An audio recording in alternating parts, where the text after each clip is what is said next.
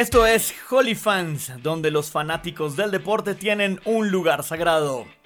Holy Fans somos Jean-Paul Bolstein, David Jordán y Daniel Felipe Lozano al aire. Producción de Diana Plazas, diseño original de imagen de César Valencia. Arrancamos un nuevo Holy Fans, arrancamos un nuevo programa hablando de las cosas que más nos gustan, hablando de deportes. Voy a saludar primero a mis dos grandes amigos, Jean-Paul Bolstein, David Jordán. ¿Cómo estamos, señores? ¿Qué dice Data Dani Lozano? ¿Cómo vamos, Jordán? Muy bien, amigos, muy bien. Les recuerdo a todos que estamos en redes, en Instagram, arroba HolyFansPodcast y que nos pueden escuchar en Spotify, iVoox y en Apple Podcasts. Hoy tenemos el orgullo de tener un nuevo invitado. Es la segunda vez que nosotros nos sentamos a grabar acá con un invitado y queremos saludar eh, muy especialmente al señor Mateo Stivelberg. Bienvenido Mateo a Holy Fans. Bueno, pues muchísimas gracias. Yo acá dichoso, encantado muchachos. Vamos a hablar de deportes, vamos a hablar de historia, vamos a hablar de películas, vamos a hablar de cine, de televisión, vamos a hablar de música, vamos a hablar un poco de todas las cosas que nos unen, porque pues Mateo es director de televisión y ahorita la está rompiendo en grande con la primera vez. Es lo último que dirigiste y es una cosa que, vamos a decirlo de paso, nos pusieron de tarea a ver, incluso antes de que te tuviéramos confirmado como invitado. Entonces todos aquí hicimos la tarea, bueno, Jean Paul y yo hicimos la tarea de verla y David hizo la tarea Pues, de no- ayudarte como asistente de dirección, ¿no? Para mí no fue una tarea, o sea, yo ya le tenía ganitas porque soy de esas personas que les encantan como las series que tienen ambientación en otras épocas y pues nada, pues encantadísimo de tener a, a Mateo acá. El punto es que hicimos la tarea. Aquí te tenemos, Mateo. Bienvenido. No, pues, muchas gracias. Bueno, me alegro que la hayan visto, es lo más importante. No, pues digo, con David Man, o sea, nos la gozamos muchísimo haciéndola. ¿Cuánto ha sido el trabajo de producción de todo el, de todo el tema de la primera vez? Realmente nosotros empezamos la preproducción del proyecto como el 7 de enero del 2022 y arrancamos a rodar el 7 de marzo. Entonces fueron como dos meses de pre. Yo hice todo el primer bloque y después quedó María Gamboa haciendo los últimos cinco capítulos. Sí. Eh, y terminaron en julio. Sí, terminamos a mediados de julio, pero pues siempre fueron como cuatro meses fuertes de rodaje. Sí, claro. Y pues fue una experiencia lindísima. Sí, mucha lluvia. Uy, mucha lluvia el año, pensé en este año, pero el año pasado fue tenaz, nos tocó muchísima lluvia. Grabar en Bogotá siempre tienes un rollo, ¿no? En exteriores, pues. Sí. Grabar una persecución en moto Sí. con un aguacero de por medio y un candidato presidencial Ah, eso fue, sí. en la zona donde estábamos grabando y uff, eso fue una historia buenísima. Claro, porque estábamos, a, eso es ahí como al lado de la 26, ¿no? Es como, como al frente del cementerio. Y la cuestión es que es la cosa de YMCA la que queda ahí y en ese momento creo que Petro estaba, sí, imagínense, haciendo la candidatura ahí y en la escena que estábamos haciendo eran dos pelados en moto con pasamontañas. Pues estos pelados llegaron en moto y se llevaron unos escoltas más o menos ¿Qué realetosos. Pues claro, sacaron la arma como ¿qué están haciendo acá? ¿Qué es esto? No, no, no, no, no, no. O sea, salimos todos ahí, pero Sí, además me acuerdo porque fue mi último día de rodaje, no se me va a olvidar jamás. jamás. Bueno, y, y es la primera vez y también pienso que una de las cosas más bonitas que tiene la serie es que también tiene actores muy jóvenes, que era como la primera vez de ellos también en una gran producción, cómo fue trabajar con ellos. Mire, yo creo que de los mayores, y no el mayor acierto que tiene la serie, eso yo lo hablaba con David, es precisamente creo que el casting. Tardamos bastante en encontrar las personas que tenían que ser y creo que eso pues dio como un fruto importante. Muchos de ellos, la, la ventaja es que igual los ha- han actuado desde chiquitos. Y había uno en particular, creo que Mateo, que nunca había hecho nada, que era el que hizo el personaje de Arbeláez. Sí, Mateo García, quien hizo Arbeláez, era su Bueno, primera... Su primer- ese sí era su primera vez. Esa sí era su primera, era su primera vez. vez. Ese Sí, pelado fue un gran descubrimiento porque tiene una historia de vida muy bonita. Sí. Y llegó al proyecto y aportó esa frescura y esa, esa cosa bonita. Entonces, Tal y el cual. personaje era espectacular porque era como el más noble del grupo, ¿no? El que iba para todas, el que aconsejaba a todos, entonces... Sí, sí, sí. Era como una voz racional. Sí, en sí, medio de sí, todo sí, este, dentro de toda la él- locura de lo que estaba pasando Claro, con todos en la vida real es como él, él es como así. Ajá, ¿Sabes? ajá. Es como Buenísimo. una persona, una persona como con una, un alma muy bonita. Entonces, nada, yo, digamos, la, la experiencia es divina. Obviamente tiene detrás como, desde, desde que se, la pensamos y de cómo lo íbamos a hacer, es una serie que en términos como visuales, por un lado, y en términos de tono, debía ser como muy precisa, ¿sabes? Es, es, es eso, como los movimientos de cámara son como muy precisos acompañados a las acciones de los actores. Entonces, por lo general eso demandaba oficio, ¿cierto? Que estos chicos precisamente es lo que no tenían, porque pueden tener un montón de talento, pero a la hora de hacer esto es otra, es otra vuelta. Horas de set, que dicen por ahí, ¿cierto? Pero por fortuna tuvimos tiempo prudente de ensayos, ¿no? Además también para que ellos fueran entendiendo y creo que sobre la marcha ellos también fueron descubriendo los personajes y fue como un descubrimiento muy propio. Ahora, ojo, estos, estos pelados tienen como 23, 24 años, creo que Brandon es el menor. Brandon tiene 19. 19. Pero claro, esto es como realmente ir al colegio. Estos pelados cuando estaban en gallada eran insoportables. en el buen sentido, pero porque a la larga también tenía que suceder eso. O sea, tiene que haber una simbiosis. La camaradería ahí es fundamental también porque se nota mucho en el producto final, ¿no? Total. Ahora, el, el, tema es que tal cual en un salón de clases, hacer silencio era complicado. O sea, era como que una mezcla muy interesante de lo que es lo que nos pasó a todos, creo yo. Eh, que uno se ve muy identificado con cada uno de los personajes. Además que cada uno es como una etapa que uno ha vivido en, en, en el colegio, ¿no? Entonces es, eso, eso está bien, bien chévere y se, se, representa muy bien en la serie. Y yo creo que estos niños también trabajar con Francisca tenía que ser un problema, ¿no? En la vida real. Fue un problema durante un tiempo, pero dejémoslo así. Pero dejémoslo ahí. No vamos a spoilear eh, ese detrás de cámaras. No, claro, no, no, se puede eso spoilear se queda, eso. Eso, se, queda, detrás de cámaras. Pero digamos, el tema es que también para Francisca, Francisca era como la segunda producción que hacía y ella también es chiquita. Ella es chiquita. Sí, 20, o 21, 20. Cumplió 19 haciéndola, la serie. Sí, ya tiene 20. Ya tiene 20. Eh, y además, literalmente, sí era la única chica. Ajá. a la larga, pero además Francisca tiene como una actitud, ella es, ella es espectacular, yo creo que ella, esa niña sí que es como las cosas más bellas que hay porque es, esa, digamos, es como que no hay maldad, ¿no? Es como pureza. Entonces, y ella es una más, o sea, es uno más de los manes. Sí, sí, sí, total. Es, muy graciosa. yo me acuerdo que cuando yo veía la serie le decía a mi esposa como, uy, a mí a esa edad se me hubiera atravesado una, una niña así y le, puede acabar la vida a uno fácilmente, ¿no? Y creo que en, últimas eso es lo que se ve como esa eh, eh, eso que pasa con cada uno de ellos porque cada uno en su momento está como enamorado de ella, eh, a su manera. A su manera, exactamente. Entonces es como eso, hasta, hasta qué punto soy el amigo, hasta qué punto me gusta. No estamos spoileando nada, ¿no? no, no, no por ahora estamos... No hemos dicho nada, tienen que Estamos antes, tirando un teaser cuando sí, exactamente. A quienes no lo han visto, pero les ha ido del carajo. Por suerte. Yo creo que todos estamos...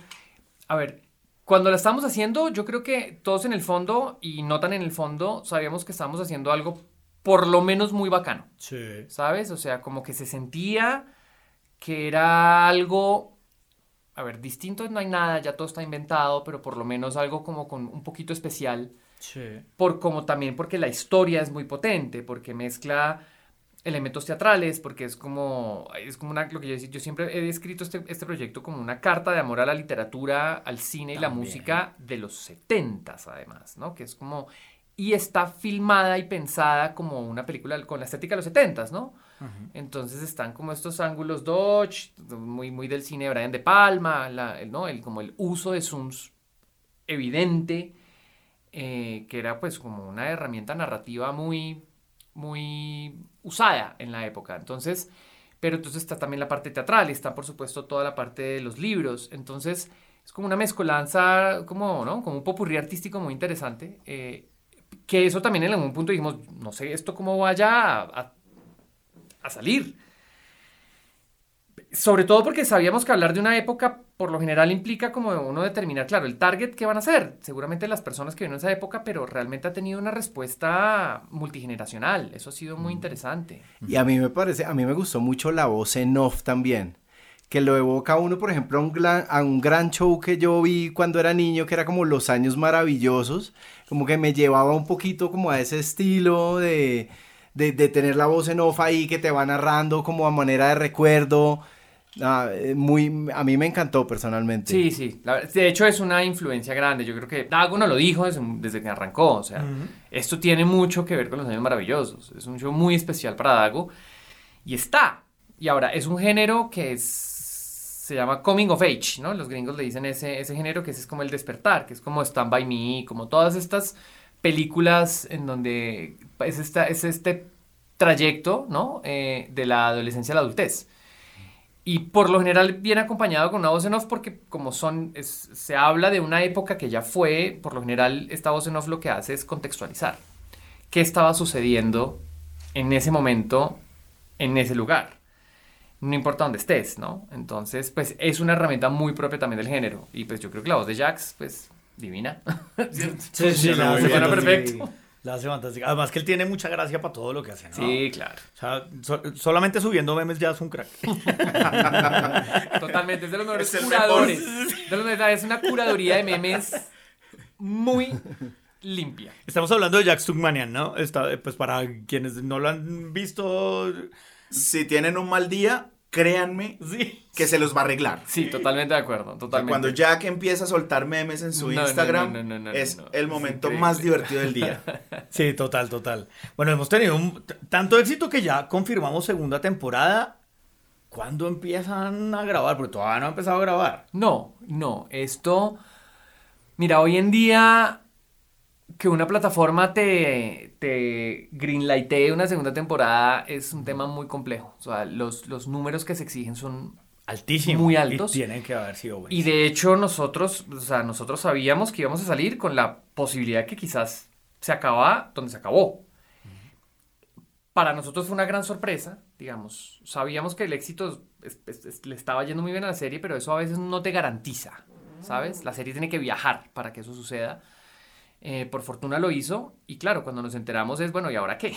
Entonces ahora está como en una etapa de desarrollo, creo yo, de, de lo que seguramente ahora Dago estará escribiéndola o ya tendrá cosas escritas y todo, pero yo creo que esto a final de año, más o menos, empezaremos a hacerla. O sea, esto es 2024 release. A mí se me pasan por la cabeza un montón de cosas que pueden suceder con estos señores. Además que el final quedó abierto, Que ¿no? al final queda como, no, pero espere, ¿qué, qué, qué? Necesito segunda Quiero más. temporada. Sí, quiero más. Y, y rápidamente la anunciaron y creo que nos complace a todos saber que sí va a haber segunda temporada. Sí. Bueno, Mateo, eh, saliéndonos un poquito de la primera vez por un ratico, ya volveremos a temas de primeras veces. No, nuestro rollo siempre es hablar de deporte. Entonces, en algún momento vamos a estar hablando de deporte y dimos con un invitado que no solamente ha cambiado un montón en temas de televisión, cine, cortomet- cortometrajes, has hecho teatro, has hecho un montón de cosas, pero tú eres futbolero, o sea, eres deportólogo también.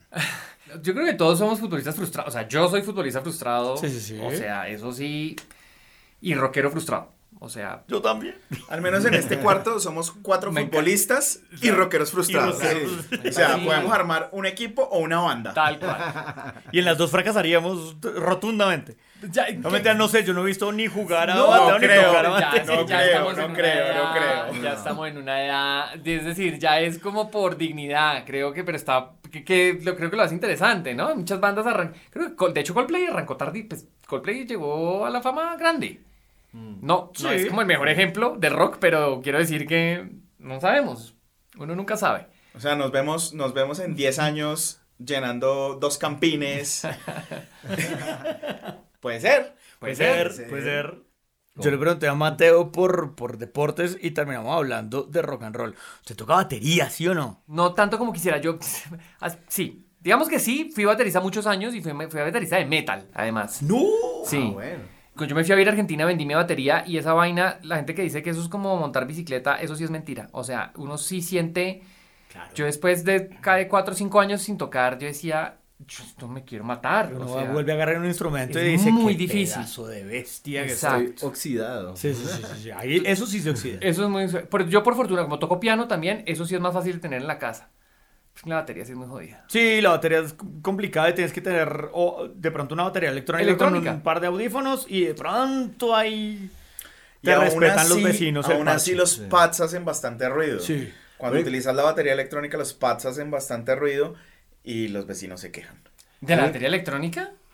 Claro, porque se, se escucha el golpeteo del pato. Ah, sí, claro. No Claro, puedes tocar a cualquier hora tampoco. Claro, o sea, a la una de la mañana. si es acústica, sí te llevó, pero. Claro. Bueno, y para contarle a la gente también, Mateo viene de una familia netamente artística, ¿no? Siempre el arte ha estado involucrado en tu vida desde muy pequeño, ¿no? Cuéntanos un poquito de esa experiencia desde muy niño, pues sabemos, la mamá de Mateo, pues es una institución de, Sí, sí, sí. de la actuación colombiana, eh, María Cecilia Botero, Sí, sí, sí. su padre David Stivel, pues director, guionista argentino que vino a Colombia y trabajó mucho tiempo aquí en el país. Y los hermanos medios, o sea, te- Al- Alejo y, y su experiencia con tequila en España de hace también un montón de años, o sea, la, la, la vena familiar es importantísima. Hay una cosa que te quiero decir, que es importante al menos para mí. Sí. Yo creo que hoy en día estoy un poquito más en paz con eso. Yo lo resumiría a muchos años de terapia, ¿cierto? No me jodas. ¿Te Claro. gustó el tema? O sea, ¿cómo, cómo voy a... Es Sí, que eso no es tan esto? sencillo. Es sobre todo por una cuestión de la meritocracia. Es, es Ajá, decir, Ajá. nada, siempre, digamos, yo tuve que lidiar mucho precisamente con eso. Yo no, no me quejo lo más mínimo. O sea, entiendo y acepto muy bien de dónde, de dónde vengo y, y quiénes son, ¿no? Pues eh, las personas que me criaron. Lo que pasa es que eso viene también como con una mochila muy pesada durante muchos años y hoy en día todavía lo es. Pues creo que hoy, hoy puedo decir que ya está un poquito más liviana la mochila. Porque, claro, esto es que el- el- lo que tú hagas siempre para los demás va a ser, ah, claro, pues porque es hijo de... digamos, Claro. es nunca, nunca el mérito va a ser tuyo, eso jamás. Y es, ha sido muy chistoso porque el tema del apellido es muy chistoso. La gente cree que yo me puse el Stivelberg y de hecho una de las razones por las cuales yo uso mi apellido entero es para separarme completamente de el apellido artístico de mi papá. Estaba por preguntarte en algún momento Claro. ese tema. Claro, no, o sea, mi Ahí apellido es. Stivelberg, judísimo, em, sino que obviamente mi papá entendió que era, por un lado, muy difícil de pronunciar y por otro lado, más fácil el artístico, Stivel. Ajá. Entonces él se hizo conocer por eso. Entonces yo también durante mucho tiempo fue Stivel hasta que yo dije, yo sí quiero necesito también empezar a hacer como una cosa propia, yo voy a usar mi apellido entero como es, pero eso ha traído más problemas que otra cosa porque, digo, mucha gente cree todavía que eso es o por Steven Spielberg o por, bueno, por un montón de cosas, pero que no es o que mamó gallo con eso. Entonces empecemos por ahí. O sea, lo complicado que es el simple hecho de, de yo como manifestarme ante la gente ni siquiera teniendo un apellido. Eso, eso es complejo. Em, y pues obviamente sí ha habido como una cosa generacional. Digamos, mi abuelo fue director, mi papá y ahora yo. Entonces, y mi hermano, pues músico, pero además, digamos, toda la llegada de mi papá y todo eso tiene que ver con la dictadura argentina. O sea, él llegó huyendo de los militares. Se comunica a la población que a partir de la fecha el país se encuentra bajo el control operacional de la Junta Militar. Se recomienda a todos los habitantes el estricto acatamiento a las disposiciones y directivas que emanen de autoridad militar, de seguridad o policial. Y mi hermano se fue a España igual. Entonces, eh, de hecho, esto creo que, no sé si mucha gente lo sepa, pero digamos, cuando mi papá vino acá, vino detrás de una mujer, que, de su mujer de ese momento, que era una actriz, y ella se devolvió y él no pudo porque él estaba amenazado de muerte por Videla. Entonces el man se quedó acá. Sí. Y la mujer con la que se casó antes de mi mamá fue Virginia Vallejo. Conocida, Conocida, por todos, ¿no? Sí, por Eh, supuesto. de hecho, digamos, durante ese matrimonio, mm, Virginia le puso los cachos a mi papá con Pablo Escobar. ¡No!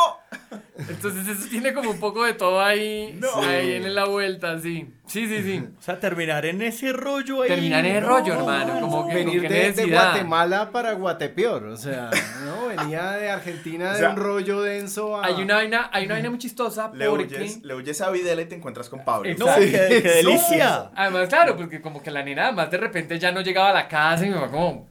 ¿Qué, ¿Qué está esto? pasando? Es como huirle a Hitler y caerle a Stalin. O sea, Sí. Sí, más o menos. De hecho, hay una película, la- bueno, la de Bardem, de Pablo Escobar con Loving Pablo. Loving Pablo. Are you married? Not by choice. What does he do? He's a plastic surgeon. We are separated, but he doesn't want to sign the divorce. Creo que a mi hermano lo contactaron para ver si había problema con usar la imagen de mi papá, porque evidentemente eso pasó. De hecho, en la película mi papá aparece como un cirujano, que se llama David, que es que van y le dan en la jeta porque el man no le quiere firmar el divorcio.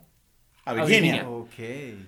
Ah, Digamos, no lo pusieron director, pero creo que lo pusieron cirujano y se llama David y toda la cosa. Sí. Entonces en un momento dijeron como, o sea, yo no creo que haya problema, a mí ni me contactaron. Em, no pasó eso, por fortuna, Ajá. digamos, todo es bendita ficción, pero, pero sí. Te fuiste luego a estudiar a Argentina, ¿no? Sí, yo me fui a estudiar a Argentina también como por, porque mi papá se murió cuando yo tenía 8 años, es decir, cumple 30 años ya de muerto, 31 cumple este año, en el 92. Eh, y pues evidentemente había muchas cosas que yo no conocía de él y creo que una de las razones por las cuales yo me fui también fue como a tratar de ponerme en contacto con ciertas raíces, Ajá. ¿no? Como de ese tipo de cosas, como de conocer su trabajo allá, eh, saber quién era él, Ajá. y su grupo de trabajo allá que era, digamos, si uno se pone de enemigos a los militares es porque hace cosas incómodas. Entonces él tenía como un grupo que se llamaba el Clan Stivel, que eran Federico Lupi, Norma Leandro, o sea, como esos actores tesos de esa época, y tenían una, una serie de televisión en plena dictadura que se llamaba Cosa Juzgada, que era denunciar los crímenes militares. Epa. Entonces, Uy. evidentemente, de hecho, Federico se fue para España, Norma se fue para Uruguay, todos empezaron a emigrar, porque evidentemente sí, sí. la AAA Claro. los tenía ahí entre ojos. Sí, Todos, sí. todos tenían que La huir. Expliquemos un poquito qué era la AAA, Sí. Dani. Creo que tú sabes muy bien qué era la AAA. Sí, la AAA era la Alianza Anticomunista Argentina fundada por José López Rega, que era básicamente como el Rasputín de, ¿De la de? Isabela, no, de Isabela, que era la, la- la última esposa de Perón. Eso lo crea López Rega antes de que, de que existiera la, De- la de La dictadura. dictadura, exactamente. De Isabel Y- Martínez. De De Isabel Isabel Martínez. Martínez. de Perón, correcto. Y todo ese andamiaje diseñado como para la guerra sucia contra el comunismo en Argentina, lo apropia, lo adopta y lo hace crecer la dictadura de Videla del 76 al 83. Bueno, Videla y sus sucesores, ¿no? Exacto. Bien, entonces estos eran los personajes que estaban persiguiendo al papá de Mateo. Sí, sí, sí. Y es la razón por la cual viene para Colombia. Exactamente. Entonces mi papá, era muy- mi, mamá, mi papá le decía a mi mamá, nunca pensé en la vida agradecerle a Videla haberte conocido. Mira cómo son las cosas, ¿no? Sí, Sí. exacto, así es. es. Yo creo que además ser paria debe ser una cosa muy tremenda. Es que eso debe ser muy jodido uno ser expatriado. Yo digo, es una sensación que creo que, digamos, hoy en día, por más que uno esté incómodo con las situaciones políticas o todo, uno tiene la posibilidad o uno toma la decisión de irse, pero obligue, si me entiendes, obligado Claro, es claro. otro tema. Y además por algo que tú sabes hacer y sabes hacer bien, ¿no? Claro, el terrorismo de Estado es una cosa súper compleja. Y por poner tu opinión y por poner la justicia delante de todo, ¿no? Por supuesto. Entonces, Sí, sí, sí. en una época muy jodida, es que, digamos, el cono sur vivió dictaduras, ¿me entienden? Nosotros nunca, nosotros nos, nos tocó porque estábamos en otra cosa, sí. pero claro, eso, eso es muy heavy. O sea, Aquí tuvimos dictaduras consensuadas como la de Rojas Pinilla, claro, es una ¿no? cosa, pero de acuerdo, es una cosa consensuada. Sí, sí, sí, sí, pero nunca otras- vivimos una represión como la que vivieron ellos allí. Y eufemismos de dictadura también hemos tenido. Es que nosotros tenemos, hemos tenido de todo, pero, pero, pero no tan de frente, ¿no? Es que Claro, es- yo creo que fue una cosa muy del cono sur, ¿no? O sea, Pinochet, en Brasil, o sea, fue como una cosa muy... Uruguay del- tuvo también, Exacto. Paraguay tuvo a. Stroessner, Ujú. sí, incluso Perú, bueno, en fin, básicamente toda, toda Sudamérica entre los 70 y los 80, en- o mejor, entre los 60, 70 y 80, vivió cada una su, su, su capítulo de terror, ¿no? Así es. Eso Em, es. Eso es. Entonces, esta es un poco como la historia de también de cómo él llegó acá. Em, y ya. Entonces, él, por- él pudo volver ya en el 83 con, cuando llegó la democracia con Alfonsín. Sí. Y, y es, es raro porque yo creo que mi mamá pensaba que él iba a volver y que se iba a querer quedar. No fue así. Yo creo que también se encontró otro país. Para bien, pero también para mal, ¿no? ¿Seguro? Sí. Entonces él, digamos que tomó la decisión de no, yo ya también hice mi vida allá y, y se vino acá y murió acá. Es decir, Y que tu papá produjo un montón de cosas importantísimas en los 80, como que fueron claves para el desarrollo de todo el tema de televisión de ficción aquí. Porque todavía había- muchas cosas para inventar, ¿o no? Sí, eh, sobre todo yo, a mí, yo todo esto lo he ido descubriendo sobre la marcha porque pues, hay como un montón de, de piezas del rompecabezas que yo también empiezo a tarde, ¿por qué? ¿no? Porque, claro, en, en esa época las novelas eh, son muy distintas a las que soy. Hoy en día estaban muy ligadas a la literatura, era como una cosa, un realismo mágico, sobre todo todo lo que escribía Bernardo Romero. ¿Cierto? Eh, Calamar, eh, Saint-Tropez y entre esas Caballo Viejo, que fue como Sí, sí, es- sí. esa gran importante que tenía como estos personajes de la costa muy particulares, ¿no? Muy macondianos. El padre Pío V. Sí, sí, sí. Carlos Muñoz. ¿no? Carlos Muñoz. Carlos Muñoz era, bueno, era el Caballo Viejo y, y era, claro, Saint-Tropez. Saint-Tropez. Eh, entonces, claro, que un extranjero viniera a hacer eso es, era extraño. Digo, pues es una, es una cosa como tan nuestra, tan de nuestro folclore, que quizás la mirada externa era como rara. Eh, pero creo que él también aportó desde su lugar. Obviamente creo que sobre todo, y lo que la gente me dice, pues como la, la gente grande me decía, se profesionalizó. Digamos que acá dentro de todo todavía estaba como, ¿cómo decirlo sin sonar? Todavía no, no, como mucha guachafita, ¿sí me entiendes? Sí. Por eso es que él tiene fama de bravo. Todo era muy yo. folclórico. Era muy folclórico. Entonces, eh, evidentemente, digamos, él, él tenía una fama como de una exigencia y de hablar fuerte. y esa. Disciplina, ¿no? Trajo la disciplina que él tenía allí eh, y la implementó acá. Y que en general a nosotros los colombianos nos falta disciplina. O sea, Pero sin duda le entiendo, claro. Sin duda le dio un salto no de calidad también a... No, porque también en Argentina llevaban muchos, Muchos años, años. haciendo Exacto. cosas Haciendo que aquí años. no. Sobre todo esa, con- esa- es el, el- me decía, la, la noción de que esto es en serio, no es mamando gallos, ¿sí ¿me entiendes? Porque pa- para toda, todavía aquí, la, la profesión del actor o la profesión del realizador audiovisual es, era como una profesión chabacana, ¿me Bohemia. ¿entiendes? Bohemia. Eh, y allá no, pues evidentemente tienen uno de los sindicatos más antiguos, tienen, o sea, un montón de cosas en donde evidentemente la cosa es de un nivel de rigurosidad importante. Entonces creo que él vino como con eso y mucha gente lo agradece, otros dicen que fue... Que era dictador que suelo, que era duro. era- exacto. Pero en ese momento, de hecho creo que él llegó justo después, bueno, mentira, creo que Julio César Luna había llegado antes. También argentino. también argentino y futbolista. No jodas. Esa no me la sabía, por Sí, yo ejemplo. tampoco. Sí, no. Sí, Julio César creo, eso me contó mi mamá, de hecho Julio César empezó siendo futbolista, llegó acá y no se le dio, Eh, pero claro, tiene pinta de central, ¿no? Un man de 1,90 y pico, es- central yo creo, Patadura, ¿ok? patadura, sí, de la escuela de Bilardo, del estudiantes del 66, campeón de de la Libertadores. Del Sí, sí, Cali del, del 77. Después del Cali. La pura escuela 78, Bilardo. finalista de Claro. 68 fueron, Sí, sí. 68, ¿no? Fueron campeones Con- de la Libertadores Estudiantes 68. Ellos 68, fueron tricampeones, encadenaron tres Ah, Libertadores seguidas en la década de los estaba 70. Merlo, el Coco Basile, o Pues sea, ese es Racing. Ah, no, ese es Racing. del no, no, no. 67. No, no, no, pero estu- el de estudiantes famoso del doble De la. Bruja Verón. Claro, pero ese, ese es famoso que están esos manes. Sí, pero no, no, no, los no. Campeones de Libertadores. Paul tiene un punto ahí. El, el, el que sale campeón en el 67, que además campeón del mundo, es Ah. Racing, Es Racing. que tiene al Coco Basile y, Y a que Merlo. tiene a Merlo. Que son Pero dos- Estudiantes sale campeón en el 68 con Bilardo, con eh, Subeldía. Con su día. Tres minutos de adicional, estamos 1 a 1. El referee ni mira el reloj. No lo mira el reloj. Está estudiante luchando contra el juez también.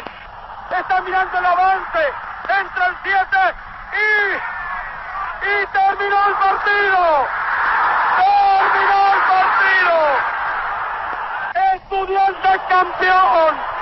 Estudiante campeón. De hecho, ese. No, su día no es el. No era, no, ¿quién era el técnico de estudiantes? Era el entrenador de Estudiantes de La Plata que luego viene en los 80 acá Atlético Nacional y que también trae una revolución al fútbol colombiano y da un salto, un salto de calidad ahí el fútbol. Osvaldo Que Juan Subeldía. Incluso hay un momento en el que está Subeldía en el Atlético Nacional y viene Bilardo a dirigir al Deportivo Cali. Y están el, el, el- el maestro y el alumno dirigiendo en Colombia y es cuando desafortunadamente, sí, cuando desafortunadamente ya fallece Subeldía aquí en Medellín, ¿no? Que le da un infarto y, y ya pues, pero sí, re- o sea, el, el- el campeón del 67 es el que tú dices con el Coco Basile y con... Racing. Que le gana al Sí. Celtic de Glasgow Ah, la ese- final ese- ese- ese sí, el del. Chango Cárdenas. Cárdenas, abierto Maggio a la izquierda.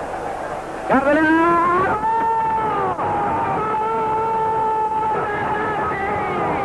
Ese es el de, claro, ese es el, el Racing. Yo tengo que revisar bien porque además hay una cosa muy famosa. Es que yo tengo una imagen del, del vestuario de, de estudiantes. Que vi un documental justo cuando volvió a salir campeón ahí con la Bruja Verón, con, Ajá.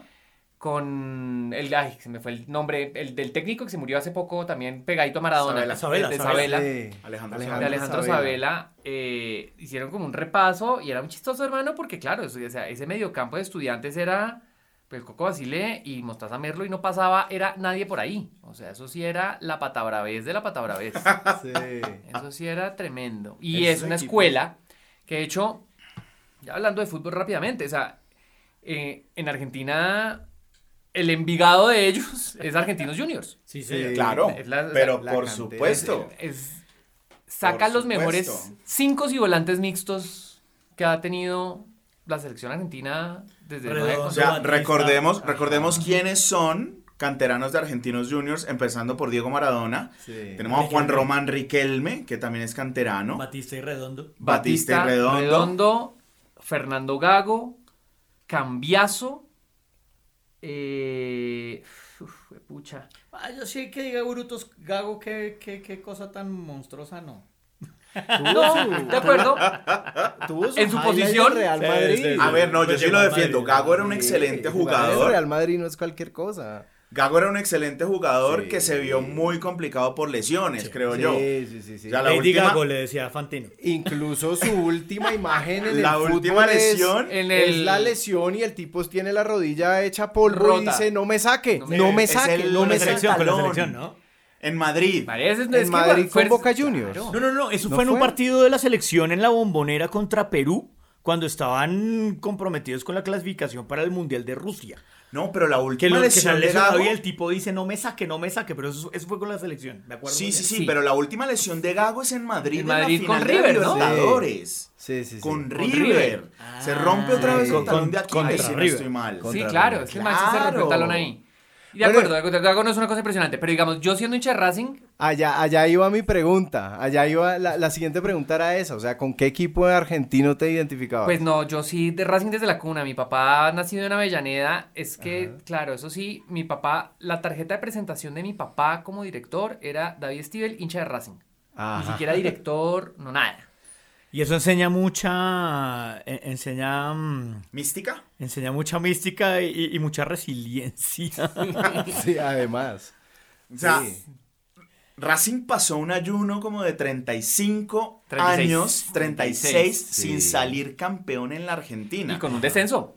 Y Con un descenso, descenso. de por medio. Y eso, para los que no lo saben, se lo atribuyen a una maldición Ah, de unos gatos enterrados en el campo de Racing. Ajá, esa historia es buenísima. Sí. Cuenta, cuenta la leyenda que los hinchas de Independiente de Avellaneda, el rival de patio, que, que su estadio queda como Dos a cuadras. siete cuadras, Dos cuadras, nada, esa- literalmente es más cerca. Cinco Bien. minutos. Al salir del Libertadores de América, se llevaron siete gatos muertos y los enterraron en el campo del cilindro de Avellaneda. Dicen Ah. que porque el portero era hincha de, de Independiente. Que A el partir portero de de, la ahí- cancha de Racing. A partir de ahí comienza la, ga- la maldición de los gatos muertos. Sí. ¿Ya? Desde ese momento, Racing se va al descenso, pierde, pierde campeonato. El campeonato lo estaba peleando y lo pierde, después se va al descenso, vuelven a la primera, se quedan y se quedan y se quedan y no vuelven a salir campeones y ellos empiezan a hacer exorcismos. Empiezan a buscar los gatos para desenterrarlos, empiezan a enterrar gatos y muertos, animales muertos en otras canchas para pasar la maldición a otros equipos, pero nada de eso funciona. Hasta el año 2001. Uno. Eh, Que igual hay una, una cosa rara porque Racing sale campeón casi que peleando el descenso de la Supercopa en el 88 con el con Basile. Sí, sí, sí. De la antigua Supercopa. Que gana la, la- la Supercopa, sí. La que jugaban los campeones de la, de la. Libertadores Sí, en sí, esa sí. época. Entonces Racing sale campeón en el 88, eh, pero igual, es decir, a mí me tocó a mí me tocó vivir, por fortuna, el campeonato, pero me tocó vivir, yo estando viviendo en Buenos Aires, jugar, por la, jugar en la promoción contra Belgrano en el año 2008. O sea, Sí. es decir, a, a un gol de otra vez volver al descenso. Que de hecho el campeonato de Racing en el 2001 casi que no lo pueden dar porque estaban en plena crisis del Se corralito. postergó, de hecho, la final precisamente por eso. Hubo un 27 de diciembre, porque Sí. el 21 de diciembre fue el corralito. Hay que ir partido por partido, paso por paso. ¿Andás con miedo, Mostaza? ¿Cómo? ¿Con miedo de qué? Con miedo de que se caigan. No, para nada. Vamos a salir campeón. Lo dijiste finalmente. Ahora vamos a salir campeón. ¿Van? ¿Pero qué? Vamos a salir campeón. Y la gente no podía, o sea, estaba todo el tema de disturbios, estaba como, o sea, tuvo que hacerse como algo especial a partir de gobierno para jugar el partido, porque la gente de Racing especialmente no daba más con la espera. Con todo y la crisis, tuvieron, o sea, se presionó para que ese partido se llevara a cabo y que pudiera salir campeón Racing jugando contra Vélez en cancha de Vélez, ¿no? ¿Y ustedes sí se acuerdan de ese gol clave Claro. de mi general Bedoya? Sí, claro. Va a colocar el centro, marca, cambiazo, pega en Vital y se va. Se mete en el área, Vital libre, que está. Comienza, la sacó. Le queda gol a Bedoya. De Racing, Bedoya. Bedoya la clavó en un ángulo de zurda. A los 41 minutos y medio del segundo tiempo. ¿No ¿Es contra River ese gol? Es contra si no estoy mal, es un Contra empate. River. El a. ¿no? Uno El a gol- uno en el cilindro. uno en el- ese- no, no fue el, no fue el último partido, Pero el era que- el partido sí. con el que El se... partido clave. El, el Sí. partido clave. Después el, el último partido fue contra Vélez, Ajá. eh, con gol de máxima Loeshborg. Con Bedoya y su centro. El cabezazo derecho. En recontra fuera de lugar el gol. Vamos a hablarlo, vamos a hablarlo todo bien. Vale, huevo. Pero sí, pero ese, ese, fue, ese, ese fue el gol. Ese fue, o sea, el gol que más se acuerda de hinchada de Racing es el gol de Bedoya. O sea, Sí. Claro. Bedoya y Viveros, hermano, yo no les Sí. puedo explicar lo que son allá. Allá ídolos de verdad. totales. Bedoya y Viveros, que Bedoya tuvo su redención porque en el 2001 marca ese gol súper importante en la historia de Racing, pero dos años antes había fallado el penal en la final de la Libertadores con el Deportivo Cali en, Pal- en Palmeiras, En pa- sí. en el Parque Antártica. De eso sí te acordás, ¿no? Vos, Claro, obviamente. Claro, yo ese día me morí un poquito. ese, día, se me- ese día yo perdí un poquito de mi vida. claro. Yo igual. Pero dos referentes del Deportivo Cali claves en ese Racing campeón Sí, de dos claro. Y también para, para atarlo más a, a- a la especialidad de Mateo, me acuerdo yo de una película fantástica argentina, Oh. El secreto de tus ojos, de Ricardo Darín, en la cual hay la recreación de una escena precisamente en un partido de Racing, ¿no? Que es cuando precisamente logran identificar cuál es el asesino, ¿sí? Y van a buscarlo a un partido de Racing y se ve como la hinchada. Y entonces es bonito ver como esa, esa semblanza que siempre hacen y esa... Ese plano secuencia es famosísimo. Es hermoso. Sí, es hermoso, y lo la de- involucrado que está Racing como... es Darín y la película es Y de Franchella. Campanella. Exacto, la película Ya, es de Campanella la, y los la campanela de qué equipo es hincha. De Racing.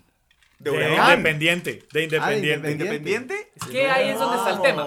La cuestión ahí Por es- eso, por eso el malo es de Racing. Pues es decir, y pero por eso Claro. igual el personaje que deduce es Franchella, que Franchella es de los hinchas más famosos de Racing Sí, de sí, toda la sí, sí. historia. Pero, pero Campanella es igual que nuestro queridísimo director argentino de Flash y de It, eh, Andy Muchetti. Sí, Muchetti. Muchetti, de hecho, es hincha independiente. En It sale Stephen King tomando mate en una escena, en la escena de It, eh, con el mate de independiente. O sea, que eso yo decía... Sí. Pero bueno, claro, y porque además lo, lo bonito de esa, claro, es, es lo único que no se puede traicionar es la pasión. Y- Claro, que y descifran, hermosa, descifran todo. hermosa. El asesino lo descifran es precisamente Claro. porque van a un bar y hablan con otro fanático absurdo de De Racing. Racing. Y de Por las a lo- cartas. Pero si no, estoy mal, eso. si no estoy mal, ese partido está ocurriendo en el Ducó contra Huracán. es Ahí es graban la claro, escena. Ellos decidieron rodar en, en el, en el Ducó porque es el único estadio que se ha mantenido desde los 70 igual. Sí, sí, sí. Ah, Entonces claro. les funcionaba desde ese lugar toda la vuelta. Sí. Todos los otros estadios pues, han Y hacen el plano cenital plano es- así hermoso. Claro, arranca, sí. arranca ese plano arriba helicóptero, con toda la tribuna. Sí, entra sí, sí. donde ellos están, viene toda la persecución por dentro del estadio. Está el el detrás de cámara por si lo quieren ver en YouTube, donde Sí, se muestra cómo se hace. sí, yo lo vi. Pero yo lo vi, yo por lo vi. favor. Sí, sí, Sí, sí. claro. Ganó Oscar la película, además. ¿no? Sí, ganó, Sí, señor. Sí, señor. Me, me echaron el chisme que, que, que un invitado nuestro estuvo en los premios Oscar del año pasado. De Pato. Claro. Me contaron. de, De pato, pato. Pero yo creo que fue una de las ceremonias que más cuentos puede tener. O sea, nuestro invitado vio la cachetada De Will en Smith. vivo. En vivo.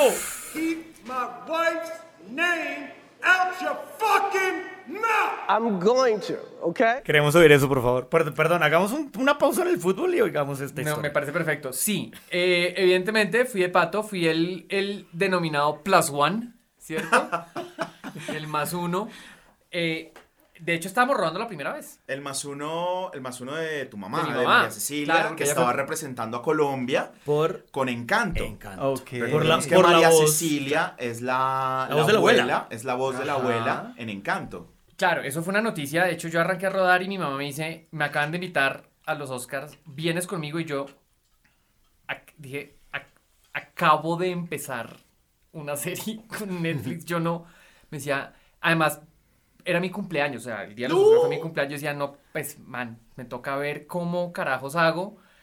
Fue de las cosas más palizas porque, bueno, me salto rápidamente. Es yo aterricé ya después de Los Ángeles directo al set. O sea, a las 5 de la mañana, directo al set, hecho. Ajá. Con, con yo no sé cuántas horas de vuelo encima, porque se fue el viernes. Llegó al set como el sábado, cachete de Chris Rock. Yo me fui el sábado, me fui el sábado y volví el martes. Viajó el, viajó, grabó.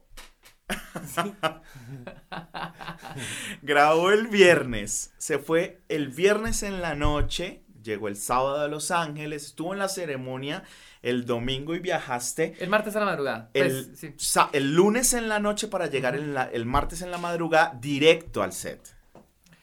Pero pues nada, valió absolutamente toda la pena. Es decir, Obvio, o sea, eso fue una de las cosas más extrañas del mundo. Porque, claro, es decir, más allá de lo que significó, pues como... Yo después igual les voy a contar un poco mi percepción, que evidentemente creo que es... Cuando uno miraba los Oscars de chiquito, había como una, una cosa demasiado mística y maravillosa. Y yo no sé por qué, no digo como que no es que me haya pasado, pero creo que había toda una generación de actores y directores que, que uno miraba y admiraba. Hoy en día da la sensación que es todo como muy...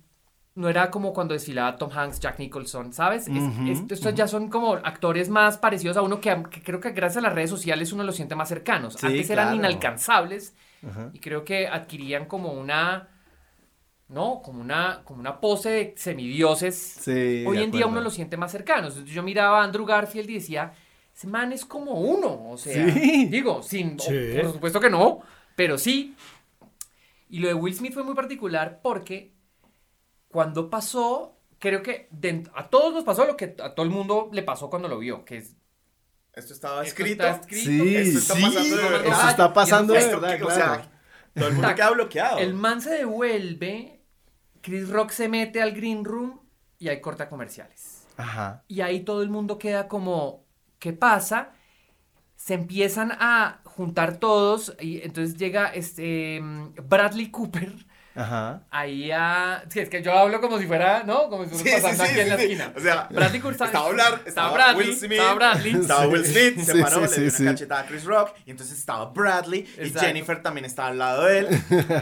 Y el man fue como que le empezó a hablar y de repente llega un Marshall de los Estados Unidos Oh. a hablar con el man, a sacarlo. Y el man lo que hace es agarrarle la mano a la mujer y yo solamente veía porque, pues, digamos, yo no estaba tampoco lejos, pero no estaba tan cerca como para escuchar. Ajá. Pero lo único que yo vi era, era que el man como que negaba con la cabeza como de yo de aquí no me paro. No me mueve putas". nadie. No me mueve nadie. Se paró en un momento. eh, Spielberg habló con el man. Y Denzel Washington fue el que lo abrazó y como que lo contuvo. Que eso es lo que él menciona en el discurso cuando recibe el premio. Eso fue la cosa más extraña. De hecho, lo más criticado es, digamos, todo bien. Todo el mundo supo en ese momento que la cosa fue de verdad y que hubo. O sea, eso en Estados Unidos, ellos, ellos para ellos eso es eh, assault, ¿no? O sea, tú Eso es gravísimo. Claro. grave. Claro. Entonces, el pedo realmente no se estaba viviendo ahí entre Chris Rock y Will Smith, sino adentro del green room entre Ajá. los dos agentes. O sea, entre los managers, creo que se estaban recontracagando a puteadas, Sí. Viendo a ver qué es lo que iba a pasar. Ajá. Pidiéndole uno al otro, porque obviamente creo que el de Chris Rock diciendo, voy a presentar cargos, se va todo al carajo, Claro. no, pero tú sabes que no sé qué cosas. Todo esto es chisme de Carolina Gaitán, que ella estaba adentro preparándose para cantar ¡Claro! Bruno. La canción de encanto, De- precisamente. Exacto, entonces Claro. cuando ella llegó fue como, marica, ¿tú sabes lo que pasó? Y todos, ¿qué pasó? Y a los colombianos, como no nos gusta el chisme, ¿no? Claro, no, Allá estaban Carolina y Mauro Castillo Claro. preparándose para salir a cantar. La canción nominada era la de... Dos La de oruguitas Brunita, de la- Yatra. la de las dos oruguitas, pero ellas cantaron la de Bruno Sí, como parte de la claro, claro. hicieron sí, el performance de... Entonces, pues, ellas fueron lo que dijeron, marica, esos están gritando de todo y todos, ay, no. impactada, impactada. Entra meme impactada de Jack Tumanian. Exacto. Eh, entonces, claro, entonces lo chistoso del asunto fue, bueno, ganó el Oscar, todo el mundo se paró a aplaudirlo y daba esa sensación que además una gente que yo, ¿por qué me voy a parar a aplaudir a este man que acaba de hacer esto? Ajá. Si tienen, véanse ahora, yo no sé si ya se lo vieron, el stand-up de Chris Rock. De Chris Rock, sí. No lo he visto, no lo he Salió visto. hace Los una últimos semana más o menos. 15 minutos, porque además todo el mundo está esperando que el man hable, el man no dice nada, y los últimos 15 minutos se los dedica a eso. Y el man tiene, él cierra ese stand-up de la manera más elegante del mundo, diciendo lo siguiente, dos puntos. Eh, a mí me pegó este man, y mi mamá, porque está con la mamá todo el tiempo, le, digo, que, le preguntó que pues, el man por qué no hizo nada.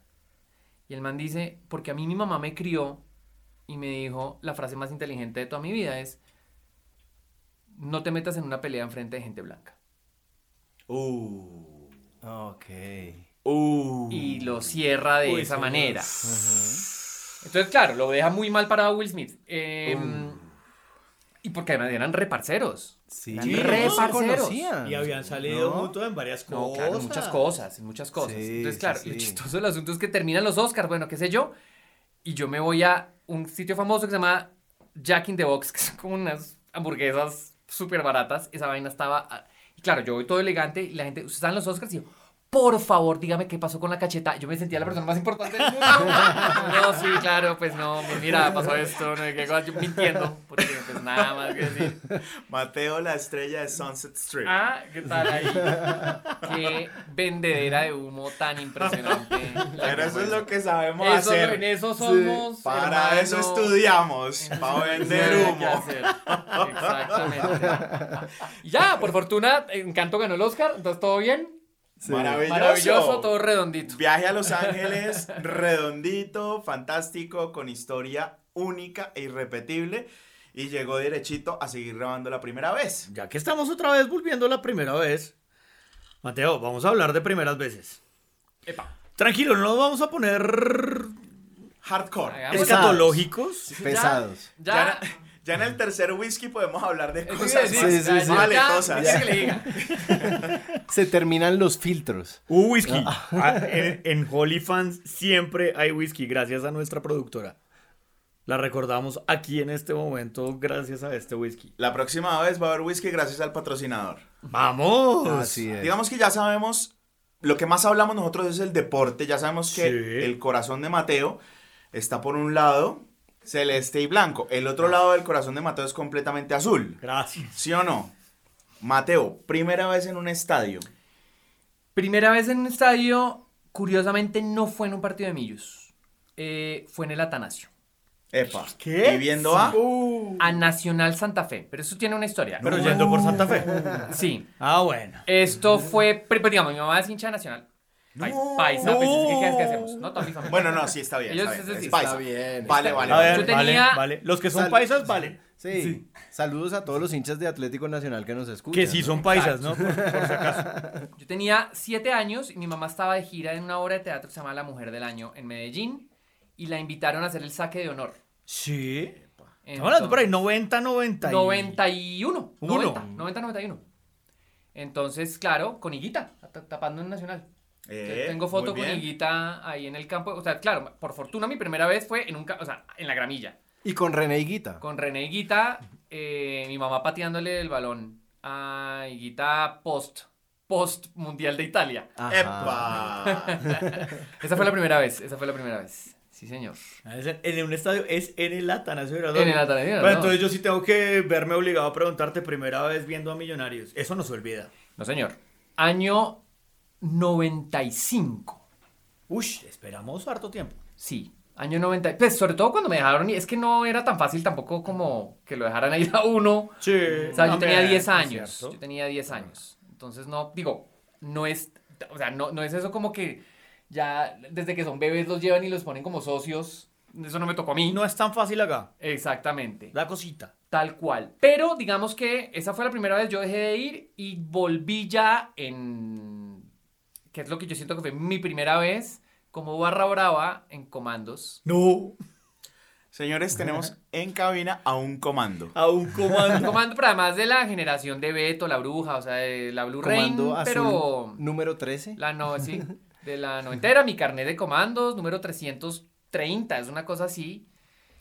Desde el año 98 al 2000, hasta que hubo muchos problemas, me dijeron que me- una facción de la barra pensó que como estaban mal de plata, lo más fácil era secuestrarme. ¡No! ¿Qué?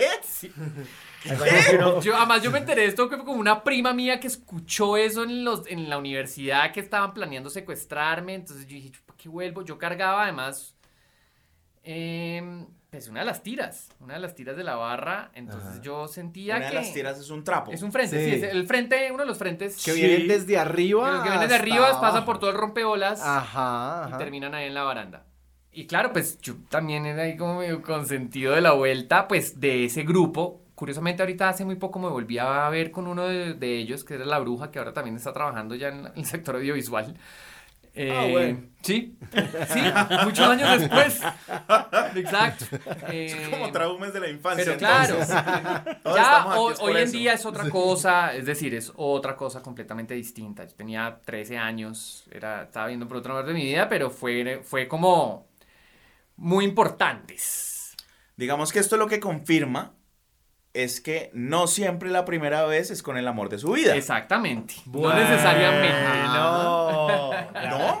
Sí, sí, sí. Pero así, no le dejamos así, terminar porque la, yo tengo- la primera vez con Millonarios. Ah, di- Yo tengo una historia parecida porque mi primera vez en el estadio no es con el Deportivo Cali. No jodas que fue con el América. Es con el América de Cali No. porque mi papá ¿Vio? es hincha del América de hincha Cali. no nada que hacer, Ah. exacto. Es que eso es. ¿Qué pasó en mi primera vez en el estadio? Mi papá me llevó al estadio y me perdió. ¡No! Ay, jue- Yo sí, la mía fue, la primera vez fue un Cali Envigado.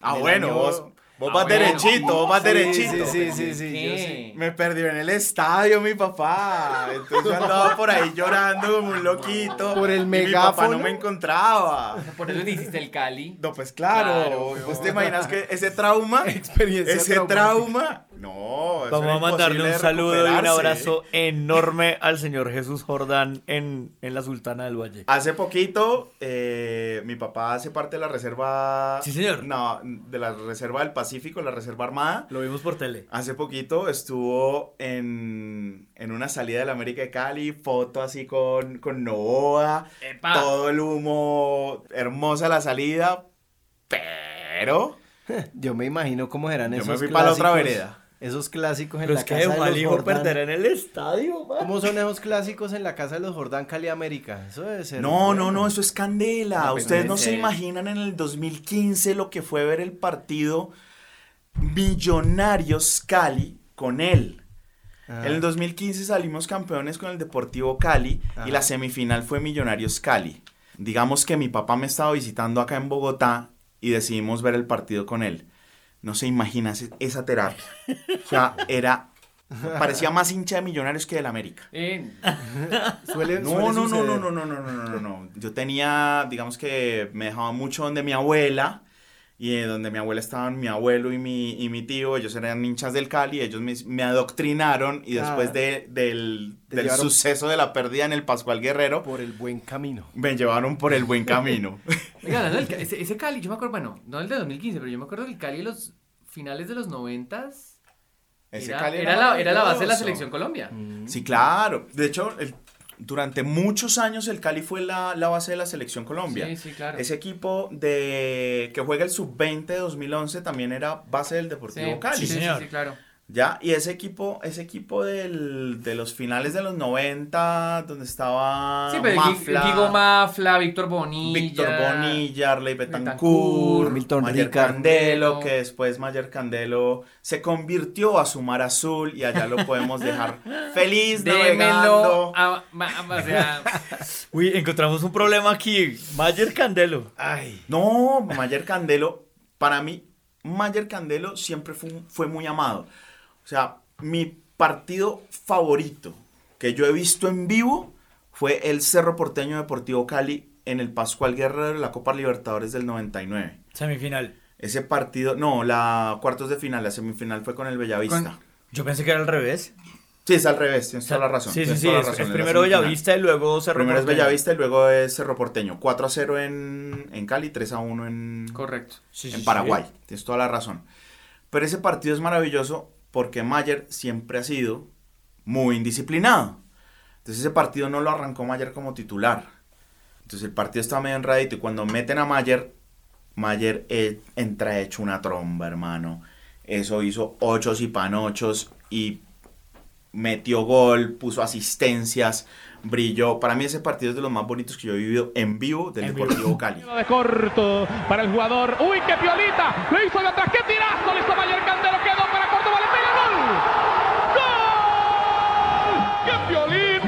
Hiciste, Candelo, con tu pierna zurda! Apenas pisando la pelota y el remate de Córdoba que no deja esperar. ¿Quién era el arquero del Cali? Dudamel. Dudamel. Rafael Dudamel. Se había ido, Calero se había ido un año antes. Sí. No, dos. ¿Sí? ¿Dos? Se fue para Nacional. Calero es campeón con el Cali en el 96 y Ah, se va, 96, y 96, se claro. va a Nacional. Sí, sí, sí. Ajá. Ahora, digamos esas vainas, yo me acuerdo, pues es decir, yo el día que dije el fútbol ya eh, dejó de ser lo que fue, fue cuando John Mario empezó a jugar en Santa Fe. Yo dije, ya está, Ah, Ah, ya está. O sea, ya el tema de ídolos, sí. alma bendita también. sí, claro. Además se lo llevó el COVID. El. COVID. Sí, horrible, horrible. Y de una forma muy triste porque le, acababan de dar Sí. Equipo para dirigir. Iba a dirigir, que era el gran sueño de Yo Mario, ¿no? Sí. Que estaba, en ese momento estaba trabajando en un canal deportivo Estaba muy bien. y él deja el canal deportivo por irse a, a cumplir su sueño que era dirigir y no alcanzó a dirigir ni Estaba siquiera Patriotas. partido. Qué tristeza, Estaba dirigiendo la pretemporada de Patriotas. Y falleció, hermano. Sí, Qué sí, tristeza, sí. qué tristeza. Sí, y lo que dice Mateo, a nosotros nos tocó ver al, al Guigo Mafla, eh, estrella en, esa, en, en- en el Cali del 96, luego jugar con el América. Entonces, Claro. igual. Mayer Sí. Candelo también. Mayer Candelo. también Sí. jugó en el América. digo, eso Entonces, ya, eso no, aquí no fue tan... No. No. Eso es- Aquí no, hay, aquí no hay pactos de no agresión. Hace unos cinco años Juan Camilo Angulo era la figura del, del De la América. América. Se la sacó al Cali. Se la sacó el Cali, perdón, y salió campeón con el Cali. Claro. Amado. Bueno, Andrés Pérez de. Millonarios, que luego fue ídolo señor, en, el, en el. Deportivo Cali también. Exacto. A nosotros, a nosotros, los hinchas de Millos, nos pasó con, con Andrés Pérez lo que a ustedes les pasó Sí, con. Con- exacto. Sí, de acuerdo. Dolió Mucho. en el alma. Claro. Hoy en día yo creo que esa es de las Claro. cosas más dolorosas que hay. Ese- De acuerdo. Allá se mueren.